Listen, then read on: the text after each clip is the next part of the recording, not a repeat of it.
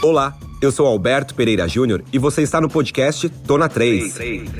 Toda quinta-feira tem episódio novo comandado por Kenia Sade com o melhor da cultura afro-urbana do Brasil e do mundo. Além disso, trazemos sempre a íntegra de um papo ou entrevista exibidos no programa Trace Trends, nosso show de variedades que vai ao ar às quartas-feiras no Globoplay e às sextas-feiras às 17 horas no Multishow. E nesse episódio acompanhe a íntegra do bate-papo entre Sean Ravelli e Negrali no quadro Make com Sean do Trace Trends.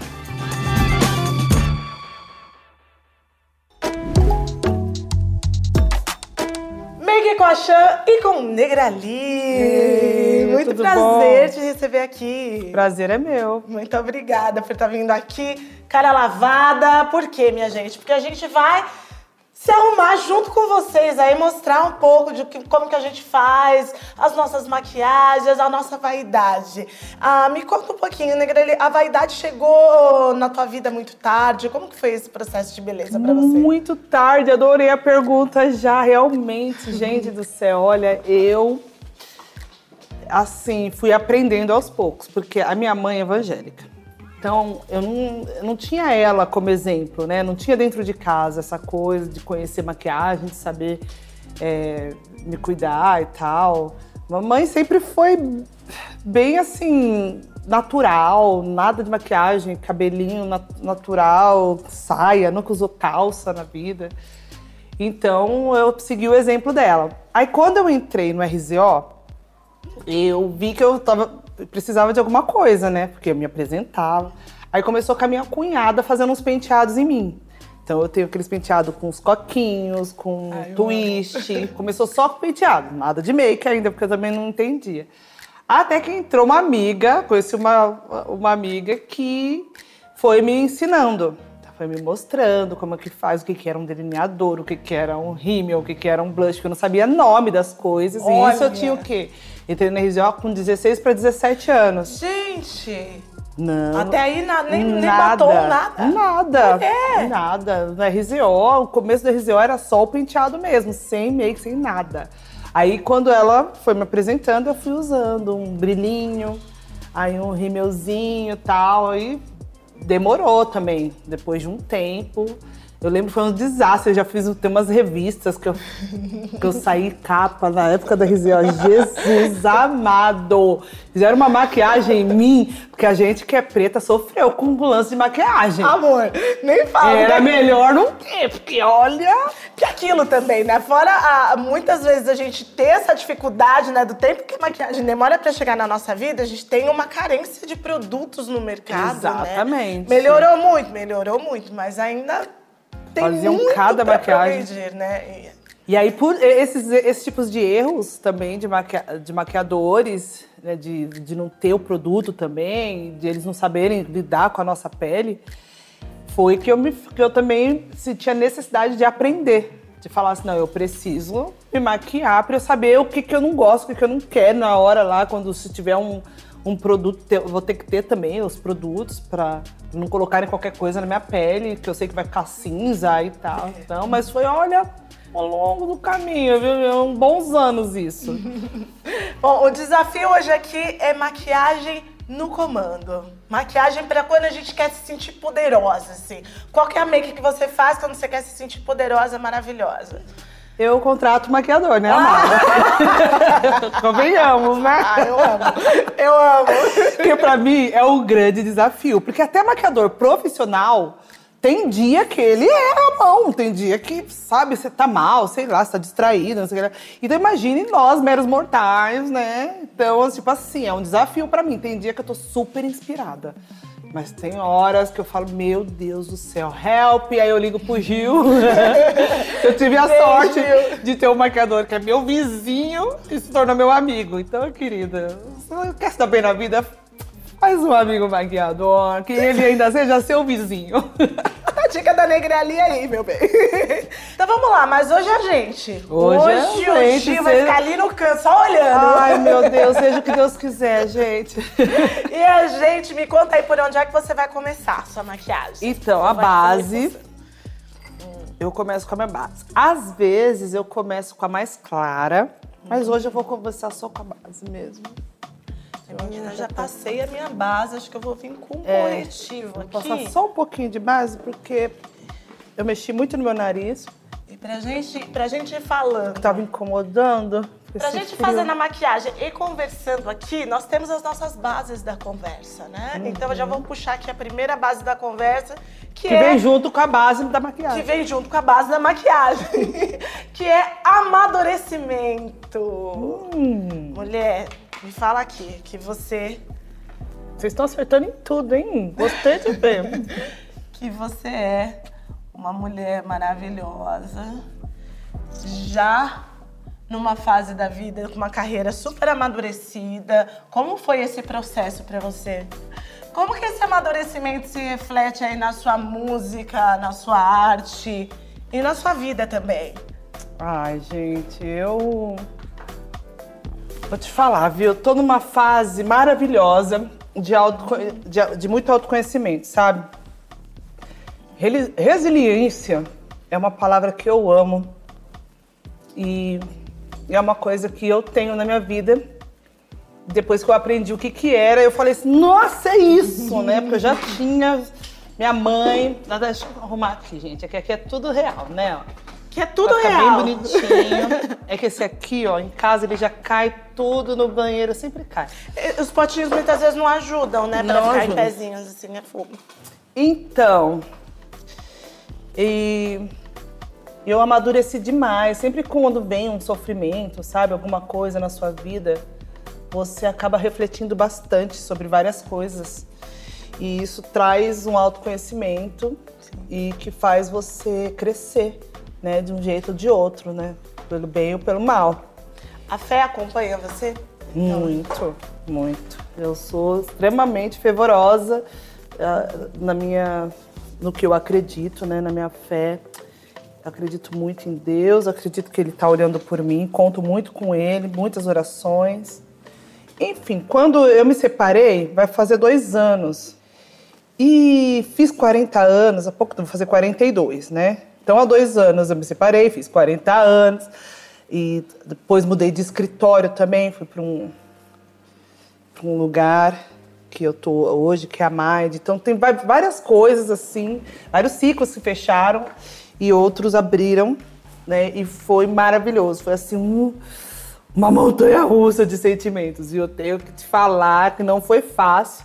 Mas depois também que tudo passou, eu senti como se fosse um presente, sabe? Foi um presente mesmo eu ter passado por tudo que eu passei para poder chegar onde eu cheguei, é, esse pensamento. Se eu soubesse que eu ia chegar nisso que eu sou agora, nessa mulher, nesses pensamentos, nesses ideais, sabe? Fazer as coisas do jeito que eu tô fazendo, com propósito. Nossa, eu acho que eu teria tomado decisão, essas decisões antes na minha Muito vida. antes. Mas tudo no tempo certo também, né? É. Eu acho que eu tava preparada para passar por isso que eu tô passando. É bem isso, tudo tem sua hora, né? Se a gente for Ai, pensar. mas é muito bom, é muito bom chegar aos 40, assim, ter essa, ser uma mulher independente, sabe? Ter minha família já construída, dois filhos maravilhosos. Então a fase de amadurecimento é maravilhoso. Eu acabei de chegar nos 40. Fiz 40 agora. Ai, que fevereiro. delícia! Pois é, Você tá chegando. gostando? Eu tô amando. Eu É tô bom? amando, eu tô amando. Eu lido muito bem, né? assim, com- essa coisa do. E eu, eu achei muito Eu interessante o também, né? isso Por se será que você reflete. lida super bem, né, amiga? Ó, quem fala, né? Ó, quem fala. As pretinhas, sabe, Mas eu achei né? incrível o quanto, o quanto isso se reflete positivamente na, na maternidade, na forma como a gente lida com o trabalho. Você sentiu isso também? Que a gente lida até com os filhos, né? Um pouco mais devagar, né? Na hora de, de olhar para as questões deles e tudo. Quantos anos têm seus filhos? É, a Sofia tem 11, vai fazer 12, né? O Noah 4, vai fazer 4 agora. E sim, reflete muito, assim. Eu. Com essa coisa da, da separação, que eu tive que soltar um pouco dos meus filhos, de não tê-los sempre pra mim, que eu divido eles com o pai, né? É guarda compartilhada com residência fixa na minha casa. No começo foi um sofrimento, minha Eu ia filha. perguntar isso agora pra você, como é que foi isso? Olha, Eu não desejo pra ninguém, viu? Depois que. É que nada é melhor. O, tempo é o senhor de todos, né? Aí Deus também é maravilhoso. É. Até hoje, eu vou te falar que não é fácil. Principalmente quando chega nas férias, né? Porque a gente divide as férias. Então, em julho e em janeiro, ele fica dias corrido com as crianças, sabe? Metade das férias, 15 dias. É, esse É 15 mês sem ver. de julho, eu não aguentei. Eu não aguentei. Quando passou uma semana, eu falei assim: me dá eles uma, uma semana, depois você pega de volta e, e completa seus dias. Graças a Deus, a gente tem uma boa comunicação, Ah, né? que bom, que bom. E aí, as crianças vieram, bater um pouco da saudade e foram de novo. E assim vai. Não é fácil, mas é, co- com o amadurecimento, eu eu pude perceber que nos foi dada essa missão de, de que a mulher é que tem que que, que essa coisa da maternidade, que é, é uma missão de vida, de alma, de não sei o quê, e a gente se sente. Eu pude, que, que eu falei assim, nada não. vai funcionar, né? É, eu falei assim, não, é- é maternidade e paternidade, é igual pra todo mundo. Tipo, se, se os homens conseguem ficar longe, a mulher também tem que conseguir. Então, outro, que, outra coisa que eu, que eu recebi como presente, ter o meu tempo. Né? Então, e a- as crianças também, quando sentem saudade de mim, eu falo assim, elas precisam sentir saudade, porque fica lá, o meu, comigo é o dia a dia, é a correria, é a cobrança. Com o papai é de, de 15 em 15 dias, mora na praia. Ai, É como Deus. se fosse só diversão.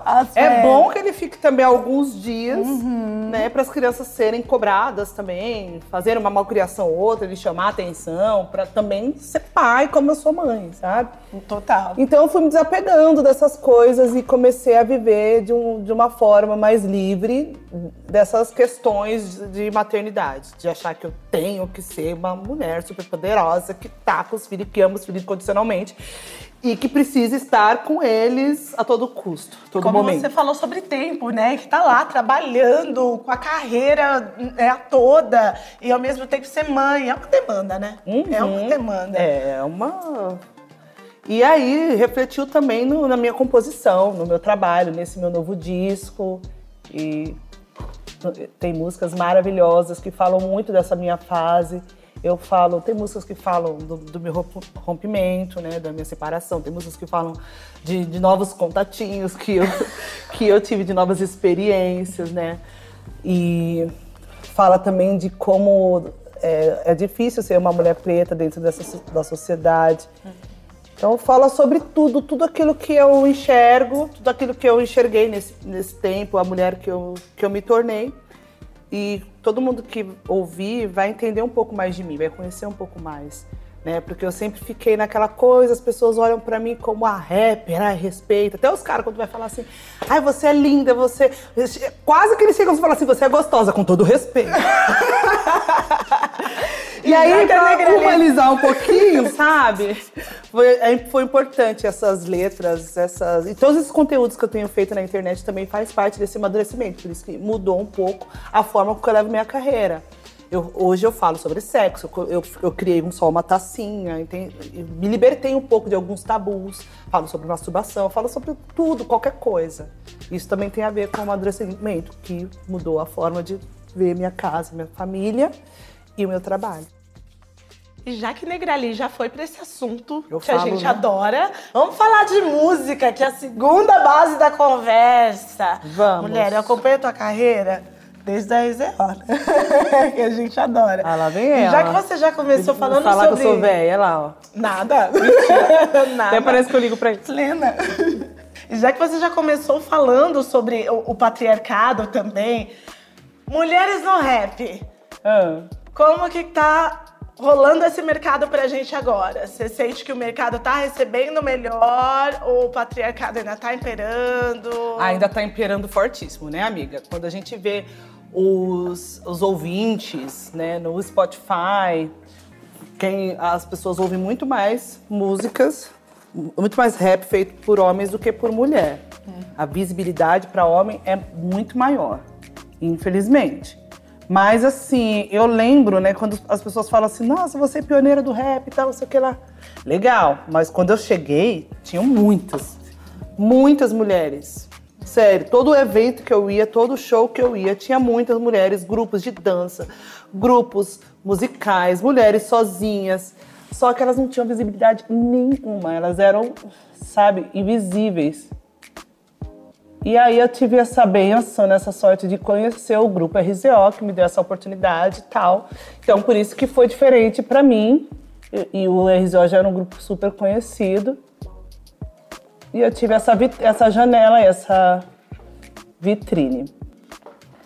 Mas hoje eu vejo que as mulheres têm conseguido a sua independência na música, porque só assim mesmo para elas terem visibilidade do trabalho delas. A internet ajudou bastante. Mas isso também foi bom porque nos obrigou a fazer, a sermos espetaculares, né? Porque as mulheres do rap hoje, elas produzem as próprias bases, muitas delas fazem seu, as suas melodias, as suas rimas, escrevem, porque não tem ninguém para compor para elas, né? Porque... E são suas próprias produtoras também, registram suas próprias músicas, têm seus selos, tem muitas que têm isso sabem tomar conta da sua carreira, sabe? Isso é muito legal, essa independência. As mulheres da gringa, que a gente vê que elas estão também super nessa luta, né? Na minha luta maravilhosa! Maravilhosa, para! Socorro! Eu não tô nem conseguindo me concentrar aqui na maquiagem, que eu tô mais interessada no papo que na, que na make. Meu Deus. A gente sente muito esse movimento nas mulheres da gringa também, né? Uhum. E, e o quanto elas têm quanto é uma batalha, né, para poder conquistar esse espaço que para os homens chega muito naturalmente, né? É, e que a gente também tem aquela, aquela aquele lance, né, a, o momento que a gente engravida, né?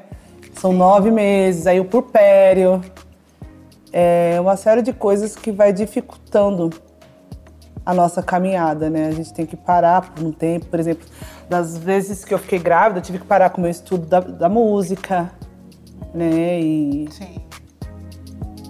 E é uma coisa, eu podia ser uma pianista hoje em dia, mas por conta da maternidade tem esse esse outro desafio. Por isso que eu tô falando que nós mulheres somos maravilhosas, porque ainda com esse desafio, quando a gente pega as coisas para fazer, a gente consegue fazer e faz bem feito. Queria que você contasse um pouco mais pra gente das, das inspirações desse seu novo álbum. É, agora não vai dar, viu? Porque eu tô no meu delineado. Agora... Meio que puxar um exercício de coordenação motora também, porque a gente tá aqui, gente, não é fácil a gente se concentrar. Não é fácil. Como é que era a pergunta mesmo do CD? Fala, amiga, que ainda tem que me concentrar e não fazer cara feia, né? Porque a gente fazendo maquiagem é tudo torta. Sobre as inspirações do teu álbum. As inspirações. Perfeito é, foi a vida, né? Primeiramente.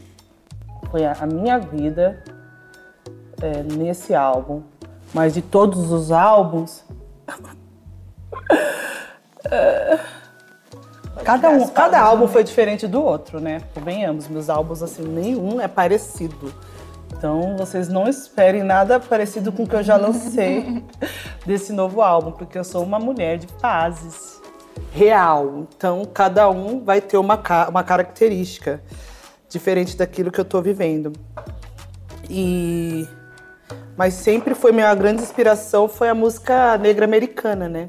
O R&B, é, sempre gostei muito de jazz, de blues, é, do pop, MPB, bossa nova, samba. Então, o que eu tô procurando, gente? É isso. É muito, é muito nítido isso nas suas músicas, até pela facilidade que você tem para poder fazer né, os seus feats com outros cantores. Vamos falar desse clipe, mulher, e dessa música, oh. essa comando. Que coisa maravilhosa! Você gostou? Nossa, Já demais. Eu, eu gostei muito de como você colocou mulheres negras para ocupar aquele lugar de um jeito que desconstrói total a ideia histórica que a gente tinha de ambientes como uhum. aquele. Assim, fala mais sobre as inspirações para o clipe, para a música, para o álbum. Nossa, comando veio nesse momento mesmo que eu me senti muito empoderada, sabe? E E o empoderamento tem a ver com tudo, tem a ver com a, principalmente com as nossas raízes, com a gente se reconhecer, com a gente com a gente se conhecer, reconhecer, né, toda a nossa história, nosso talento, da onde a gente veio. Então não tinha como eu falar de empoderamento. Era um empoderamento meu a princípio, mas a, a mensagem é para se ser espalhada, para que cada um pegue para si, sabe, esse empoderamento. Então não tinha como falar de ancestral, não falar de ancestralidade nessa música. Não tinha como, porque quando eu, eu me senti nesse, nesse poder, eu queria saber mais sobre a minha história. Eu queria é, valorizar ainda mais as minhas raízes. Então eu falei assim, eu, no, no clipe eu queria ressignificar um lugar que antes fosse do opressor para ser aquele lugar que eu voltaria, né, brilhando, dona proprietária e com todo o meu comando junto, né? Isso, o comando já vem dessa coisa que lembra de exército, né? Então eu queria que fosse mulheres, eu queria que fosse numa fazenda de café, né? Aonde for é, aquela a fazenda foi uma das últimas fazendas escravocratas brasileiras. Nossa. E aí a gente achou aquele lugar perfeito para ressignificar e para voltar lá poderosa. E aí não tinha como, porque a música ela fala também Será que esse daqui é, é o daqui? Não. Ok. Ai, meu Deus, o nariz está escorrendo. Aqui é realidade, tá, gente? É assim, quando eu me maquio, você pensa que eu fico bonitinha? Eu não vou ficar enganando o programa, as pessoas, o público. Mas isso é o máximo, né? então foi uma ideia nossa colocar que a, que a equipe do clipe fosse maioritariamente preta, né? É, o diretor, apesar de não ser, ainda por cima, é, ele é louro, dos olhos claros, mas é antirracista.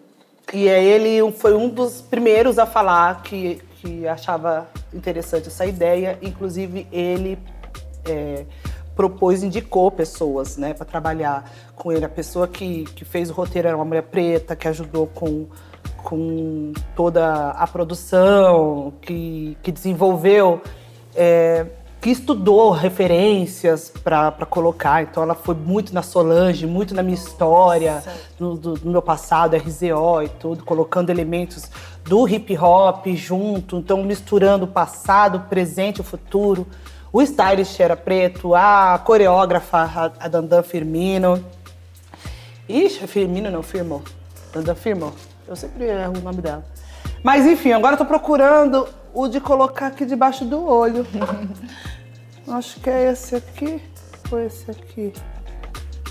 Esse e como aqui. está a diferença, né, no resultado final do, do clipe, do, nossa... Passa uma verdade, né? Total, E total. a gente ali se transformou, viu? Aquele set foi incrível, foi emocionante mesmo estar naquele lugar dessa forma. Todo mundo ali, as bailarinas, todas pretas e tal, todo mundo ali ficou muito emocionado, muito feliz, que todo mundo teve a sua oportunidade também de colocar através da sua arte as suas ideias, o que acreditava. O diretor de arte também era preto, então é, é, mineiro, trouxe coisas que ele ele colocou um pão com mortadela, porque ele falou assim: quando eu cheguei em São Paulo, eu falei, mas o que quer dizer essa mortadela? Cuidado que eu não quero fazer nada político.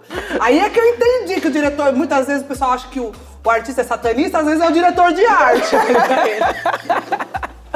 tá montando as referências dele. Que mortadela é essa? Ele falou assim: não, é porque vim São Paulo, foi uma das primeiras coisas que eu, que eu conheci, foi sanduíche de mortadela. Assim eu falei, ah, o que, que o pessoal vai pensar? Outra coisa, mas real era, era isso, é porque ele veio de Minas, comeu mortadela em São Paulo e pôs ali o que ele queria, a mensagem que ele queria passar. Isso eu achei incrível, que todos tiveram liberdade para colocar ali, é, principalmente nesse tempo né, de pandemia e tal, todo mundo querendo trabalhar, querendo um, um um tipo de assunto de, de trabalho como esse, como comando, né? Para que tem representatividade e tal. Então foi, foi muito legal misturar é, sonhos, sentimentos ali de uma equipe tão grande que estava em prol do mesmo, sabe?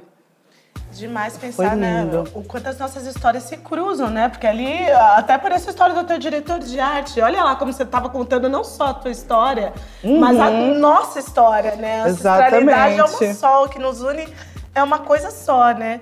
E Verdade. vamos então para a última base da conversa aqui. O que vem por aí? O que vem por aí, Negrali?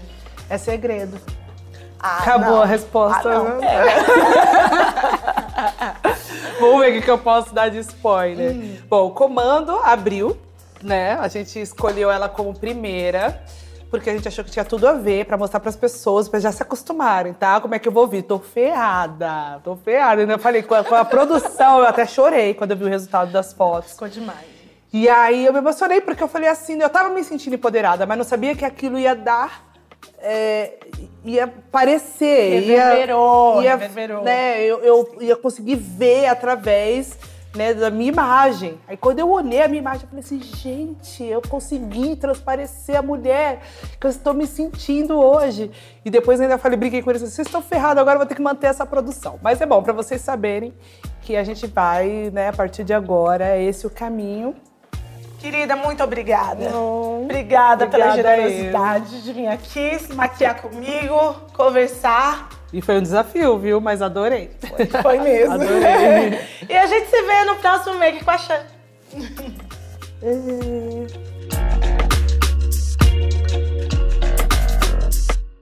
Chego queimando, incendiando no meu comando.